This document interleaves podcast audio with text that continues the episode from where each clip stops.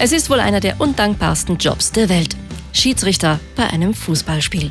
Von den Spielern ignoriert, von den Trainern angebrüllt und von der Tribüne angepöbelt.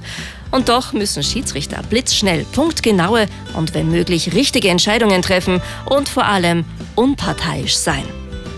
Wissenschaftler haben jetzt herausgefunden, dass letzteres trotz der besten Vorsätze nicht immer ganz leicht ist.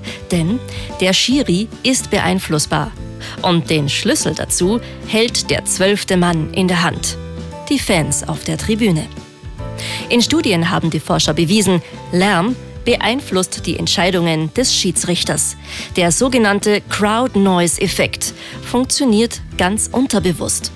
In einer Studie haben die Forscher Schiedsrichtern Videosequenzen vorgespielt und darüber fiktive Lautstärken von Fans gelegt, die mit der eigentlichen Situation gar nichts zu tun hatten.